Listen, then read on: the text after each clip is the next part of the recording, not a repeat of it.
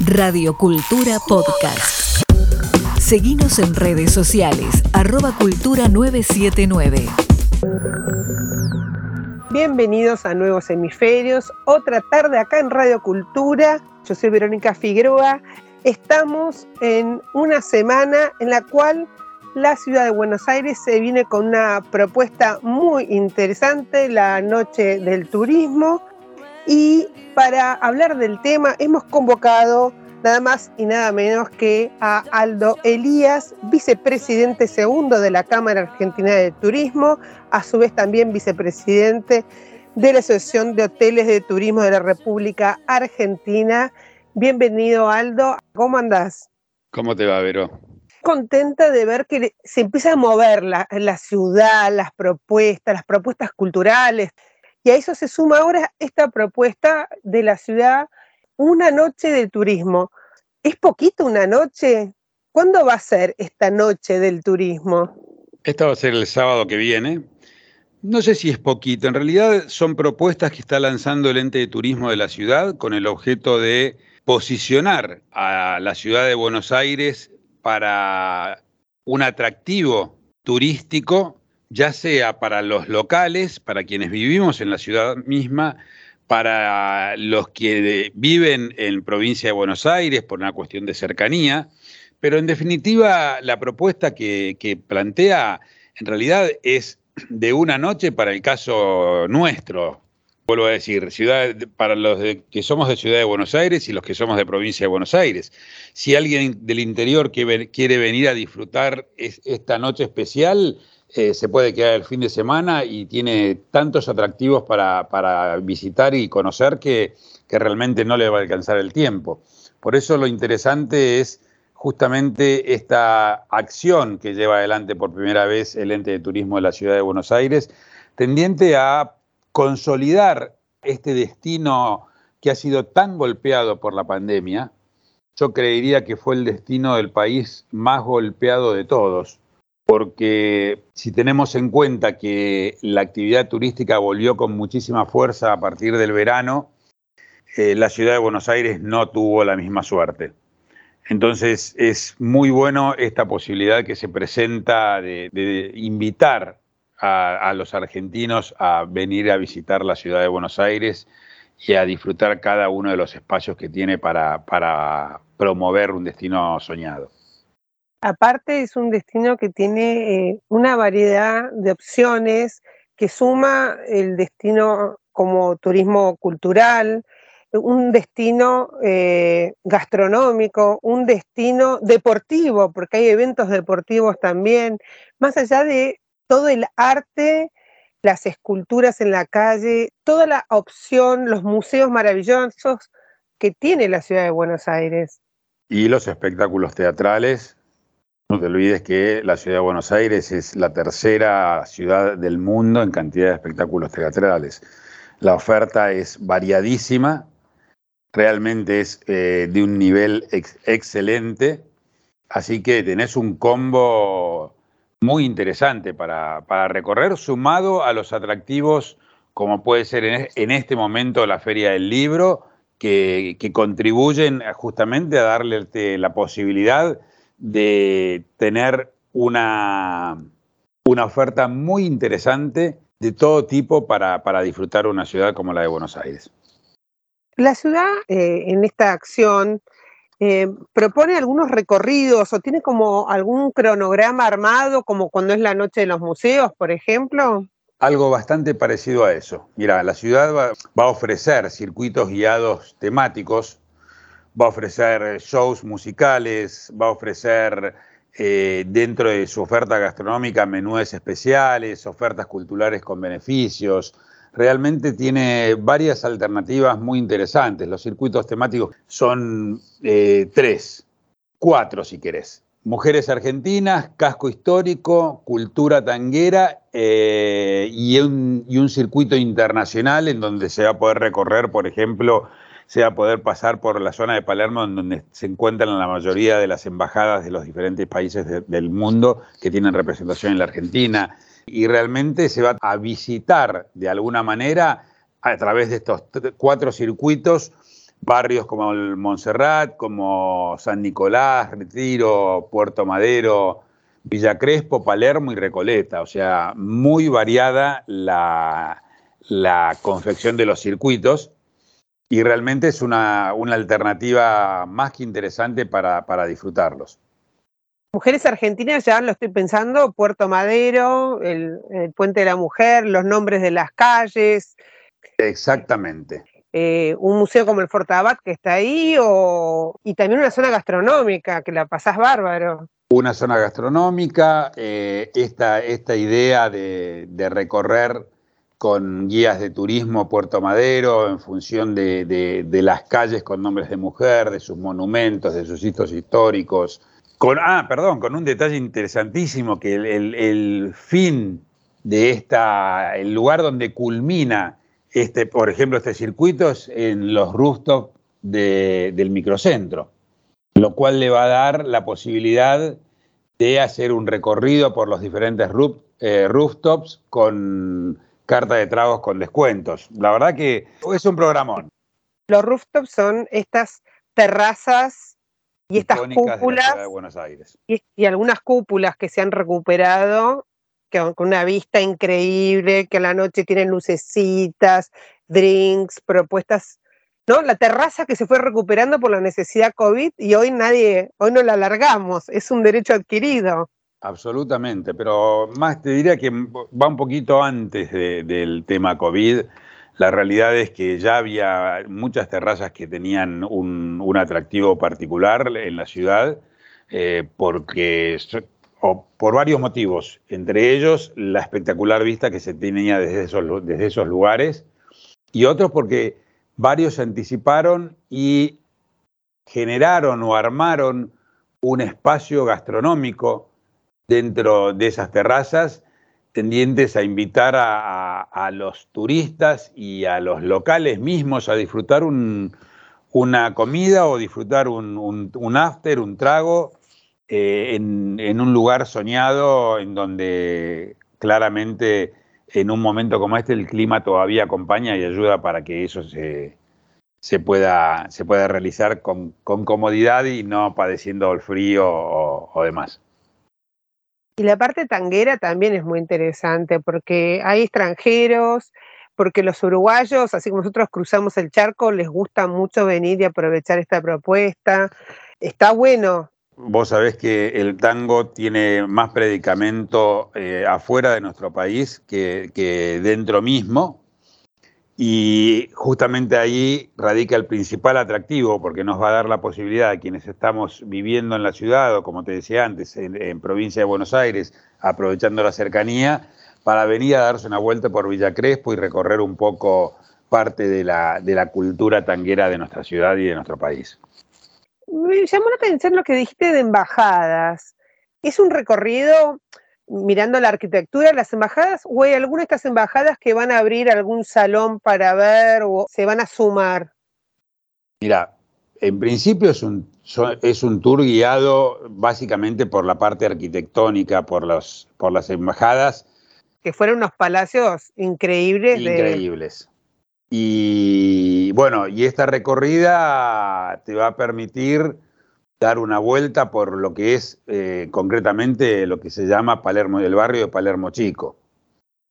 Una linda vuelta por embajadas como la de Bélgica, Haití, Arabia Saudita, Polonia, España, una embajada espectacular, Chile, Canadá, México. Se va a pasar por el Instituto San Martiniano, por el edificio, obviamente la TV pública, un edificio también icónico de, nuestra ciudad, eh, por el parque donde está la Floralis Genérica y, bueno, en fin, está también el Malva ahí. No está incluido en, la, en el pasaje, pero estás a, está todo en zona. Yo te diría que son 20 cuadras a la redonda, no, no, no sé si más. Está bueno porque puedes atacar una zona este 14 de mayo, este sábado, y, si te quedaste con ganas, eh, después te llama la atención ir y continuar eh, visitando en otros fines de semana, descubriendo la ciudad. El microturismo, el turismo de cercanía, em, empieza a generar un nuevo, digamos, producto turístico distinto, el de una noche, un día, pase el, día en la ciudad y vuelva. Sin duda, vos sabés que este es uno de los efectos post-pandémicos que, han quedado. Este querer aprovechar los destinos de cercanía tiene mucho que ver con el encierro y la cuarentena obligatoria que nos impidió movernos de nuestros, de nuestros hogares durante tanto tiempo. Vos fíjate que quizás hasta, hasta la pandemia en sí, el moverte o no de tu casa era una cuestión de, voluntad, de, opciones, no era la mejor de las, de las variables. Uno siempre tendía a estar cansado y a querer quedarse en su casa para descansar. Después de la pandemia, y no después porque ya hemos terminado, porque seguimos en pandemia, aunque las cosas estén mucho mejor, seguimos en pandemia, pero después del encierro al que eh, nos vimos obligados a estar en una cuarentena que además fue la cuarentena obligatoria más extensa del mundo, feroz. Nos dimos cuenta que realmente hay que aprovechar los momentos para poder salir, para poder estar de alguna manera al aire libre, para poder hacer una visita a un lugar de cercanía. Eh, es como si nos hubiese quedado el temor de que nos vuelvan a encerrar. Y frente a ese escenario, cada vez que uno tiene la posibilidad, hace una visita dentro de su entorno o a un destino de cercanía, como vos decís, una estancia, acá nomás, a pasar el día o quizás a dormir una noche. Bueno, estas son las secuelas positivas que nos ha dejado la pandemia, porque siempre las cosas malas también dejan algo positivo. Y una de ellas es esta, es justamente el poder empezar a darle valor a lo que tenemos alrededor, que quizás no lo contemplábamos y cuando estamos eh, redescubriéndolo en este momento, nos damos cuenta de que nos encontramos frente a lugares y a, momentos soñados con muy poquito, con muy poquita inversión, en donde nos permite de alguna manera reencontrarnos con las cosas lindas de, la vida y las cosas soñadas que, brinda la posibilidad de, de, hacer turismo. Esto de muy poquita inversión es una forma también de la industria de acompañar al bolsillo de los argentinos que estamos todos hackeados por la inflación y por los costos que, vemos que se nos van de las manos? No, en realidad eh, yo te mencioné muy poquita inversión porque comparado con hacer un viaje de, cuatro o cinco días, de una semana o de 15 días, esto es eh, algo realmente chico. La situación del sector eh, está justamente para tener la mayor cantidad de movimiento turístico posible. Eh, pasamos, te diría que los dos peores años de la historia de la industria del turismo, no solamente en nuestro país, sino a nivel mundial, y recomponer esa situación va a demandar por lo menos un par de años enteros. Eh, calculo que, que no menos de eso, Pese al a la buena temporada de verano que tuvo la mayor parte del país, la realidad es que eh, no hemos bajado un solo día la, cantidad de tiempo que va a ser necesario para recuperar, eh, vuelvo a repetirlo, la industria o la actividad económica más golpeada por la pandemia. Aldo, estábamos hablando del tiempo que va a llevar a recomponer. Y yo tengo una pregunta. ¿Y la confianza?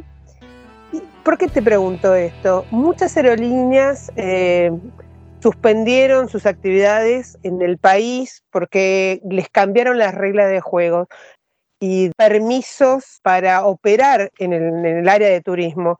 ¿Cuesta después recuperar esa confianza? ¿Estas empresas vuelven felices cuando se abren las puertas de nuevo o ya miran al mercado con desconfianza? No, vos sabés que, eh, como dice el refrán, como en la vida construir la confianza y un segundo destruirla y, realmente eh, el escenario ha sido complejo. A nivel de conectividad hemos perdido muchas líneas aéreas. Están empezando a volver. La buena noticia es que están empezando a volver. La mejor noticia es que Argentina es uno de los destinos de naturaleza más atractivos que hay en el mundo y esto tiene un valor importantísimo. Y de ahí que eh, las líneas aéreas que se fueron estén empezando a programar sus vueltas, quizás no en los tiempos que nosotros necesitamos. Hay líneas aéreas que están anunciando la vuelta a, vuelos hacia la Argentina recién para febrero del año que viene. Lamentablemente el proceso de traer una línea aérea, de generar una ruta entre un destino y cualquier ciudad de la Argentina, es un proceso que lleva normalmente bastante tiempo. No se decide de un día para otro. Mira, hace, dos años, eh, no, dos años estábamos en pandemia. 2019 estuvimos, eh, en ese momento estaba como presidente de la Cámara Argentina de Turismo, estuvimos en China tratando de conseguir una línea aérea que quisiera volar directamente a la Argentina y no hasta, hasta ahora lo que teníamos era vuelos que llegaban de China a, Río o San Pablo, pero no llegaban a la Argentina. Y en ese momento nos planteaban que tenían intenciones de establecer una ruta, pero que por lo menos por los siguientes dos años iba a ser imposible. A eso sumarle la pandemia.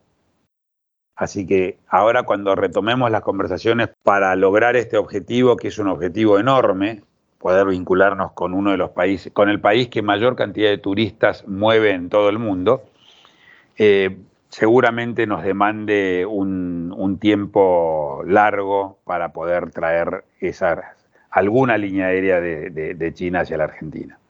El problema no es que vengan, sino que vuelven vacíos. Eh, eh, ¿Cómo es el tema esto de la ruta de regreso?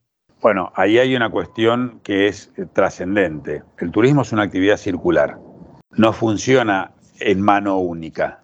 Es una avenida de doble mano. Vamos y volvemos. Un avión tiene que tener un coeficiente de ocupación superior al 75 o al 80% para no perder plata.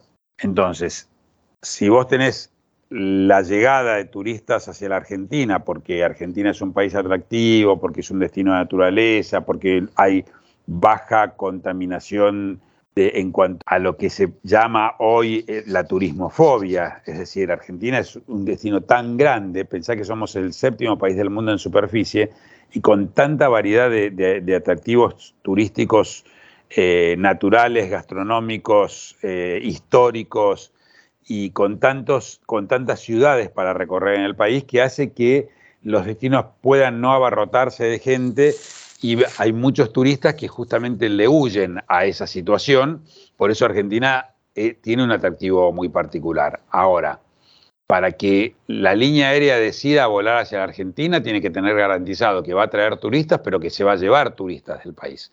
Se va a llevar argentinos que quieran recorrer distintos lugares del mundo.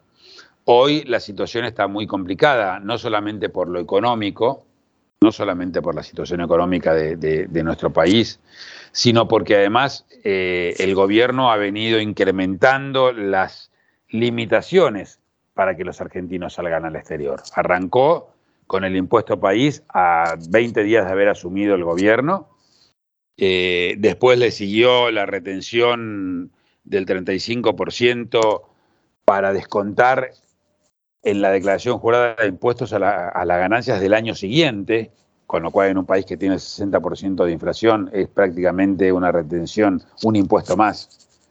Hay muy pocas posibilidades de recuperar algo de eso. Y todo esto genera que de alguna manera el tipo de cambio eh, alto también generan, estas tres variantes generan que los argentinos realmente se vean complicados para salir al exterior. Y ahí es donde empieza el problema con la mejora rápida de la conectividad. Si no hay una propuesta de permitir o de promover que los argentinos salgan al exterior, lamentablemente las líneas aéreas van a venir con una frecuencia muy limitada. Eso va a hacer que los pasajes sean caros, tanto para venir a la Argentina como para volver, y ahí es donde empezamos a perder la carrera con, con los distintos destinos con los cuales compite nuestro país. A ver si te entiendo para no perder los dólares de los argentinos, nos estamos privando de recibir los dólares fresquitos que vienen del exterior. Absolutamente. Estamos mirando el árbol y no el bosque. es un error eh, conceptual importante y que lo hemos venido planteando desde la Cámara Argentina de Turismo. El Ministerio de Turismo nos ha acompañado en, estas presentaciones, pero todavía no logramos torcer el, rumbo. Lamentablemente, Argentina, que es el segundo país del mundo en presión impositiva, vos sabés que tiene esta vocación de generar, de crear impuestos eh, y de proponer eh, todo tipo de, maniobras con tal de retener plata que en definitiva no tiene por qué estar sujeta a una retención, ni muchísimo menos. No, tenemos por qué anticiparle al gobierno eh, pago de impuestos a, cuenta de nada. Pero bueno, lamentablemente es lo que ocurre y es lo que hace que no podamos eh, profundizar este concepto de, mejorar la conectividad para hacer el destino un destino mucho más atractivo. Esto lo voy a enlazar con otro tema que tiene que ver con otro tipo de turismo. La Argentina ha sido, la ciudad de Buenos Aires en particular, pero otras ciudades como Córdoba, Mendoza, Mar del Plata también, un gran destino de la organización de eventos de ferias, de congresos, de congresos eh, técnicos, médicos. En el mundo entero volvieron en forma híbrida. El congreso presencial tiene el mismo tamaño que tenía siempre, pero se le suma la posibilidad también de venderlo afuera eh, online, lo cual se multiplican los ingresos de ese congreso y los ingresos en dólares para el país. Ahora, si yo soy tan caro en términos pasajes, en términos competitividad, en vez de hacerse en Argentina, estos congresos se empiezan a hacer en México, en San Pablo o en Santiago. Montevideo, que también es bastante interesante ahora al respecto. Algo de eso termina ocurriendo. Eh, lamentablemente la actividad, el rubro de la actividad de congresos y exposiciones fue el rubro eh, que más tardó en volver a estar autorizado para, para operar. Eh, desde marzo del 2020 hasta, eh, hasta enero del 2022 la actividad estuvo completamente prohibida. Y vos sabés perfectamente que un congreso no se decide de un día para otro. Un congreso lleva mínimo, mínimo seis meses de programación y lo usual es entre un año y dos. Sin tener certeza de cuándo se iban a levantar las, las restricciones para realizar congresos y exposiciones dentro del país, los aquellas, aquellas, aquellos rubros que tenían que realizar congresos fueron eligiendo otros. Y es una lástima porque Argentina llegó en el 2019 a ser el primer destino de la región en congresos y exposiciones y el onceavo a nivel mundial.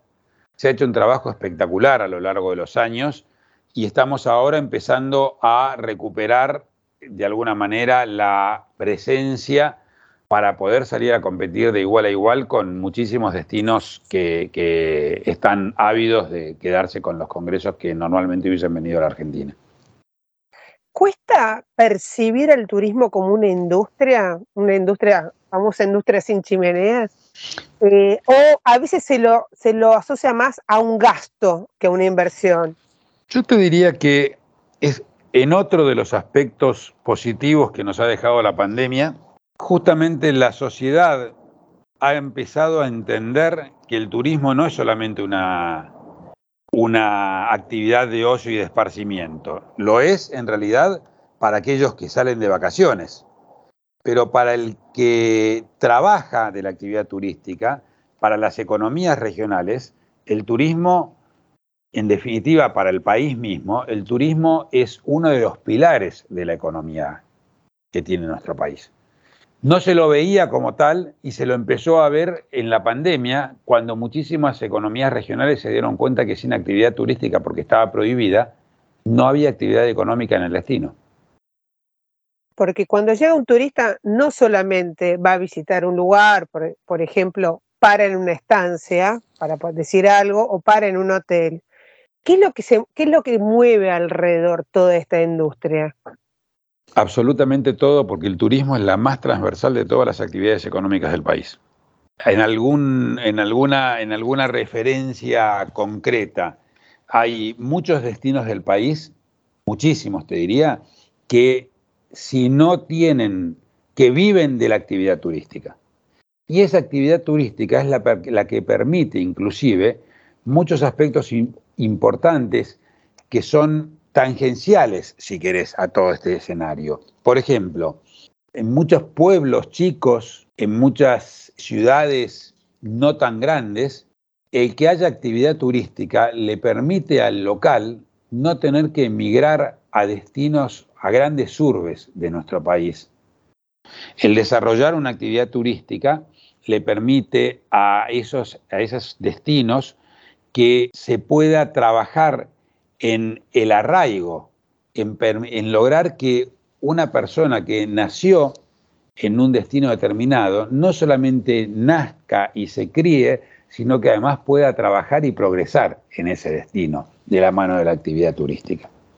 Y en un país que tiene serios problemas en cuanto a, los recursos humanos, a la ocupación, que en, cuyo, cuya tasa de ocupación laboral siempre está al borde de los problemas, la actividad turística justamente lo que desarrolla es la opción de captar cada vez más recursos humanos.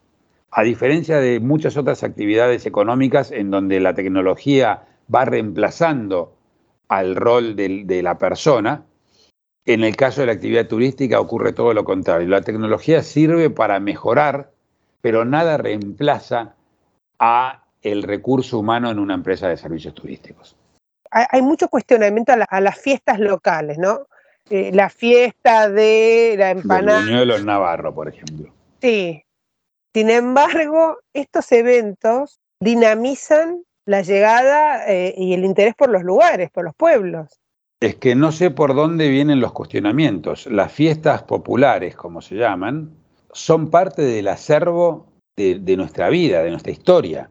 Es lo que nos representa, lo que nos define, es, eh, es identitario. Una fiesta popular en distintos pueblos y ciudades y por los distintos temas, eh, básicamente lo que, lo que te dan es una, identidad y un sentido de pertenencia que son fundamentales. La vida es eso, la vida es, es, el sentido de pertenencia que uno tiene. Entonces, este tipo de fiestas justamente se, están, se está profesionalizando la difusión de las mismas. El Ministerio de Turismo y Deportes de la Nación está haciendo un trabajo muy bueno a través de, la Dirección de Fiestas Nacionales, porque justamente se han dado cuenta, primero, que tiene una convocatoria cada día más fuerte. Y segundo, que realmente hay un, atractivo que supera al, atractivo natural que puede, puede generarse en el destino en el cual se, se realice esa fiesta. Hoy ya hay una agenda marcada en donde vos tenés más de 3.000 fiestas a lo largo del año y en donde mucha gente elige justamente llegar a esa región, porque no vamos a hablar que llega, quieren llegar exclusivamente a ese pueblo o a esa ciudad, sino que quieren llegar a esa región para aprovechar, recorrer, dar la vuelta y de paso aprovechar para estar en esa fiesta. Hay un crecimiento enorme en, esa, en, esa, en la difusión de esas fiestas y en, y en la posibilidad de desarrollar realmente un, espectáculo, vivir, ser parte de un espectáculo único. Te traigo de vuelta a la ciudad de Buenos Aires, que, este fin de semana va a festejar su, noche de turismo. Y te aprovecho como miembro de la Cámara de Hoteleros, de la Asociación, perdón, de Hoteleros. Decime, es una noche, pero ¿hay alguna oferta? Eh, ¿Los hoteles de Buenos Aires se van a juntar para ofrecerle algo también al público? Yo pienso que hay un montón de ofertas, desde un spa de un día hasta una promoción de quedarse en la ciudad y disfrutarla, pero no sé qué han pensado ustedes institucionalmente. Los, la Asociación de Hoteles, eh, la AHT, ha trabajado junto a la FEGRA y junto al, ente de turismo y de, turismo de la ciudad han trabajado justamente en la, en la idea de lanzar descuentos y promociones para que se puedan aprovechar distintas opciones en los hoteles de, la ciudad, desde dormir, por supuesto, hasta aprovechar las diferentes, diferentes alternativas que un hotel puede ofrecerles, como puede ser algún, algún tipo de descuento en, sus terrazas o algún tipo de descuento en sus restaurantes o algún tipo de, opciones eh, acotadas de días de, spa. Eh, hay diferentes opciones y es muy interesante tratar de, aprovechar cualquiera de ellas. Radio Cultura Podcast.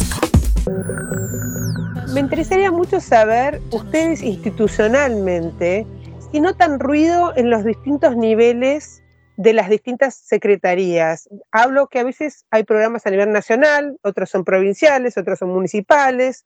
Eh, ¿Se ha logrado una mirada conjunta Mira, yo te diría que en la actividad turística el funcionamiento está dictado por el Ministerio de Turismo y Deportes de la Nación y el Consejo Federal de Turismo, que lo componen todos los ministros y o secretarios de turismo de cada una de las provincias del país, eh, trabajan en una sintonía eh, espectacular. Esta es una actividad en desarrollo que eh, necesita posicionarse con una política de Estado. Hay un concepto muy claro de trabajo en equipo, hay un crecimiento impresionante a nivel de la regionalización dentro del país mismo. Vos antes, estoy hablando hace muchos años, eh, podías tener un destino como Salta que saliese a promover su, producto eh, pero ni Tucumán, ni, ni, Jujuy, ni La Rioja, ni Catamarca, ni Santiago del Estero eh, interactuaban con ellos. Salía Salta o salía Jujuy. Hoy salen como región al exterior y salen como región al interior de nuestro país. Entonces, hay, hay un trabajo más que interesante en el término del concepto de trabajar en equipo. Y esto tiene mucho que ver también con la realidad de lo que nos pasa a nivel país en términos de superficie. Esto que te mencionaba antes, son, Argentina tiene prácticamente 2.800.000 kilómetros cuadrados.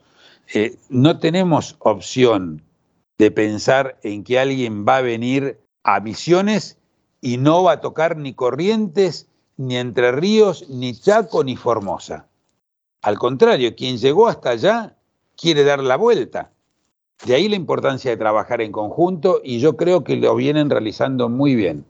Ya te digo, en forma de región, con muchas propuestas, con muchas ideas, con mucha sinergia entre cada una de las provincias. Así que no, estamos, eh, estamos trabajando muy bien en esa línea. Bueno, qué buena noticia. Está buenísimo esto de trabajar todos en conjunto. Ahora también hay un público que desde algún lugar critica el fomento que se está haciendo con la devolución de pasajes, con la devolución de viajes. Esto es un subsidio, esto es un, empujón a la industria. ¿De qué estamos hablando cuando estás hablando de estos beneficios? Mira, yo creo que uno de los aspectos más importantes que alguien tiene en, en la vida es el de comunicar bien. Y digo alguien porque no estoy hablando de, nadie en especial. Estoy hablando de un padre a un hijo, estoy hablando de una amiga a, una amiga, estoy hablando de la dirigencia a, la sociedad y la comunicación lo es todo. Argentina arrancó un proceso de pandemia en donde tomó la decisión eh, acertada o no, será una, la visión de cada uno, yo creo que no, que fue errada, de declarar la cuarentena obligatoria más extensa del mundo. Pero para no entrar en, discusiones sobre si eso estuvo bien o estuvo mal, sí puedo decir que frente a ese episodio y frente al impacto económico que generó en la, en la actividad turística, en la industria del turismo, el Ministerio de Turismo y Deporte de la Nación se vio en la necesidad de, de plantear un plan que pudiese ayudar al sector, pero no solamente al sector como sector, sino al sector y a las economías regionales a recuperar el impacto que había generado, eh, el impacto negativo que había generado la pandemia. El freno total. Estuvo prohibida de marzo a diciembre del 2020 y después se abrió esporádicamente y se abrió con una serie de restricciones que no invitaban a viajar. Tal cual. Y en el verano del 2021 lamentablemente no vacunamos como se debería haber vacunado y nos agarró la segunda ola entre abril y junio del 2021 que nos provocó, que provocó más fallecidos que todo todos los fallecidos por COVID del año 2020, en apenas tres meses. Entonces, planteado el escenario como estaba, el Ministerio de Turismo saca un plan que para mí es espectacular, que se llama el plan previaje, en el cual se devuelve a aquella persona que compra un viaje de características turísticas, se le devuelve el 50% de lo gastado para poder utilizarlo en otro viaje o en productos que tengan que ver con el turismo. Es importante, no es que se le devuelve el efectivo. No, se devuelve a través de una tarjeta de crédito, se acredita el monto una vez que se inició el viaje que da origen a este beneficio. Puedes utilizarlo para comprar otro viaje o puedes utilizarlo para comprar excursiones en el destino al cual fuiste de vacaciones o puedes utilizarlo para pagar la parte gastronómica, no solamente en el lugar donde estás pasando las vacaciones, sino que lo podés, si te quedó algo, lo puedes usar a la vuelta en tu lugar de residencia. O podés utilizarlo para la compra de espectáculos. Entonces, ¿Cuál es el, por, ¿por qué tanta oferta? ¿Por qué tantas posibilidades? Porque el objetivo es que justamente ese beneficio se utilice. Es decir, lo que se creó es un plan verdadero de incentivo. Yo lo comparo muchas veces con esas promociones que hacen eh, desde tarjetas de créditos o desde bancos, inclusive desde otro tipo de comercios, en donde te plantean 50% de descuento y en la letra chiquitita te dicen tope máximo 1.414 pesos cuando vos tomás ese tope máximo te das cuenta que el descuento que tenés en realidad es del 5 o del 10%, nada más que eso. La idea de este plan fue que justamente el 50 sea el 50. Y para aquellos que criticaron, que lo tildaron de subsidios, que hablaron de, que se, de alguna manera desde el Estado se le pagaba a gente que estaba en condiciones económicas de, de tomar vacaciones, se les devolvía el 50%, en realidad no terminaron de entender cuál es la génesis del negocio. Esta es este es un plan de incentivos como el que hay en cualquier lugar del mundo. Lo que el gobierno buscó fue evitar que los argentinos pasen sus vacaciones en el exterior, utilizando dólares que el país no tiene y que en cambio de eso, la propuesta es salgan a recorrer la Argentina. Esto generó un beneficio enorme. Primero, toda esa gente que hubiese salido al exterior pasó sus vacaciones adentro del país. Toda esa gente que hubiese consumido dólares consumió pesos. Toda esa gente que le hubiese dado trabajo a los destinos y a las empresas de, la actividad turística fuera del país, se los dio adentro del país. Y lo más lindo de todo, se dieron la oportunidad de conocer un país soñado, turísticamente hablando, como es la Argentina. Esto es un plan de incentivos, esto es un plan de promoción. Toda esa gente que salió a recorrer gracias al plan previaje está queriendo salir de vuelta, no al exterior, adentro de la Argentina. Y además, dos aspectos más fundamentales, Vero. Uno es que tiene que ver con la economía de nuestro país. Nuestro país tiene un 40% de su economía informal. Este programa lo que permitió fue que la operación que originara el beneficio fuera formal, porque vos tenías que cargar las facturas en, la página web del ministerio para poder acceder al beneficio. Y ese beneficio te lo iban a dar en una tarjeta de crédito, con lo cual esa, esa segunda operación está bancarizada. ¿Sabes cuánto le costó al país la inversión de, eh, del plan previaje? Que algunos se rasgaban las vestiduras hablando de números apenas el 17% de lo invertido, porque el 83% lo recuperó el gobierno nacional de la mano de los impuestos que cobró a partir de estas operaciones que se hicieron para comprar el viaje y para utilizar los beneficios. Entonces, cuando vos tenés ese, ese escenario, todo lo que estás haciendo es favorable, todos ganan. Gana el gobierno porque promociona su país, evita la, la salida de argentinos al exterior a consumir dólares, recupera las economías regionales, permite que los argentinos pasen sus vacaciones con algo más de dinero en el bolsillo, en la tarjeta de crédito en este caso, permite que al haber tanto movimiento turístico, las empresas del sector que brindan esos servicios tengan que contratar recursos humanos. Muchos puestos de trabajo se perdieron culpa de la pandemia. Entonces, realmente por eso te decía en el, en el comienzo de la explicación, hay un tema en cómo comunicamos las cosas. Y en esa comunicación errada, muchas veces, o en esa comunicación a destiempo, muchas veces una excelente idea como ha sido el previaje no puede ser bien eh, valorada por la totalidad de la sociedad. Muy interesante, porque así tenemos como una visión de, de, toda la situación. Y yo pensaba, a medida que vos hablabas, también obliga a los locales en cada uno de esos destinos eh, a convertirse en más competitivos, porque si sé que viene, si lo que yo ofrezco, el de al lado lo está ofreciendo un poquito mejor, entonces yo me tengo que hacer competitivo porque si no, no voy a recibir toda esa gente. De alguna manera, a levantar también la calidad de la, de la oferta. Sobre todo hemos visto los últimos años que la pandemia pegó mucho, sobre todo los hoteleros, a lo mejor los gastronómicos se recuperaron más rápido, en la parte de hotelería, volver a levantar la calidad ¿no? de los servicios. Bueno, es un aspecto fundamental, el recuperar la calidad, el recuperar la gimnasia, el recuperar de alguna manera esta situación de, eh, de un ida y vuelta virtuoso entre el turista y, la empresa que brinda los servicios. Porque no solamente hablamos de, de la hotelería, acá estamos, todos los rubros de la actividad turística han sido muy golpeados eh, uno lo ve en los hoteles porque por el volumen, por su, por su tamaño, por su dimensión, pero eh, si no hay turistas en los hoteles, quiere decir que tampoco hay turistas guiados por guías de turismo. No hay turistas transportados por las empresas de transporte turístico. No hay gastronomía, como ya lo hemos visto, y más allá de que es cierto que la recuperación ha sido fuerte y, más rápida, también, también es cierto que el impacto y, la cantidad de empresas de, de, gastronomía que tuvieron que cerrar ha sido enorme.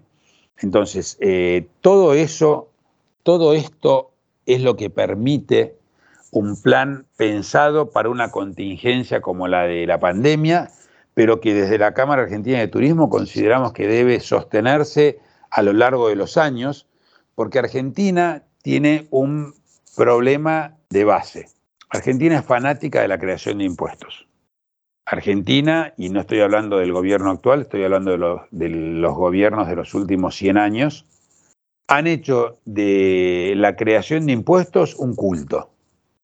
Todavía no ha llegado ningún gobierno que entienda que bajando los impuestos y ampliando la cantidad de contribuyentes, la ecuación es 100% más rentable y es la que le va a permitir al país despegar que mantenernos en el modelo actual que cada día excluye más contribuyentes, cada día informaliza más la economía y cada día provoca que tengas más impuestos, pero menos personas que los paguen. Entonces, hay mucho por hacer, hay mucho por desarrollar y este plan nos, nos permite una vez al año competir con los destinos del exterior, porque muchas veces nosotros decimos, che, salen muchos más argentinos de los, de los extranjeros que entran al país. Y sí, porque es mucho más barato pasar las vacaciones afuera que en la Argentina. ¿Y por qué es esto? Porque el 50% del componente del precio de cualquier producto turístico son impuestos. Y eso no pasa en el exterior. Por eso la gente sale al exterior más de lo que decide veranear dentro de su propio país. Y el plan previaje ha combatido con total éxito eso. Por eso esperemos que siga eh, durando, esperemos que un día algún gobierno se decida a bajar los impuestos y que un plan como el previaje no tenga más sentido ni razón de ser. Pero mientras eso no ocurra, el plan previaje es una excelente herramienta. En realidad el plan previaje vendió para el año 2022 99 mil millones de pesos en viajes, para todo el año. Hubo mucha gente que aprovechó la temporada de verano, otros que aprovecharon fines de semana largos, muchos que van a aprovechar la temporada de invierno, eh, pero ya esa compra está hecha entre agosto y diciembre del año pasado. Ahora estamos a la espera de que salga el plan previaje 3 y con algunas modificaciones y que ojalá nos permita eh, poder utilizarlo a partir de septiembre de este año. Excelente. Bueno, Aldo, hemos llegado al final de esta entrevista. Es un lujo escucharte. Te despedimos y te agradecemos mucho tu tiempo. Gracias, Vero, por, por el llamado y estamos en contacto para la próxima vez. Escucha nuestra programación en vivo en fmradiocultura.com.ar.